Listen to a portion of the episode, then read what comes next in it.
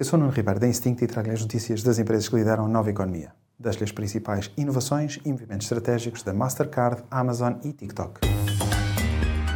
The Big Ones. A Mastercard desenvolveu um modelo de inteligência artificial generativa para permitir aos bancos detectar fraudes com mais facilidade.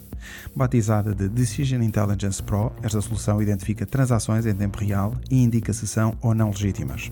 De acordo com a Mastercard, a sua inteligência artificial pode permitir uma melhoria de até 300% na detecção de fraudes. Os clientes que fizerem compras na Amazon através da aplicação vão poder contar com o apoio do novo assistente Rufus. Disponível nos Estados Unidos, este assistente, suportado por inteligência artificial, responde a perguntas e recomenda produtos. Basta colocar as questões através da pesquisa disponível na aplicação. Com um catálogo tão vasto, a Amazon está a utilizar a inteligência artificial para facilitar o processo de descoberta de produtos certos. Famoso por popularizar os vídeos no formato vertical e de curta duração, o TikTok está a apostar em formato horizontal e mais longo, desafiando o YouTube. Ainda em teste para alguns utilizadores, a plataforma estendeu o limite de duração dos vídeos para 30 minutos e em breve deverá estar disponível para todos os utilizadores.